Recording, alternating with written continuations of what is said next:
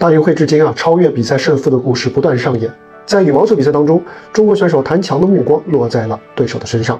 来自巴西的运动员维尔顿的球鞋有些旧了，谭强主动是在赛后呢送了对方一双新鞋，向对方传递出来自东道主选手的温暖和友好。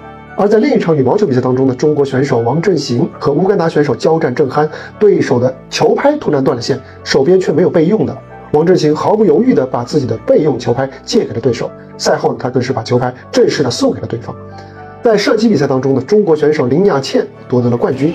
站在领奖台上，突然传来熟悉的旋律，中外运动员突然为她唱起了生日快乐歌，为刚好在当天年满二十岁的她献上了特别的惊喜。体操男子单杠决赛当中，哈萨克斯坦选手卡里米的护肘意外断裂，现场技术官员在商议之后呢，允许他在比赛完场之后重新登场。此前领先的中国选手世聪也因此被他在最后时刻以微弱的优势反超。世聪是毫不吝啬地为对手鼓掌，真诚地向他祝贺。来自五洲四海的年轻人汇聚在大运会的赛场上，不同国家和地区的文化汇流交融。年轻人们无论身处何处，都在这座体育的桥梁上。共同的传递友谊与合作的信息，他们也必将会把自己在成都所感受到的种种善意和美好带回他们的故乡，和身边的每个人分享。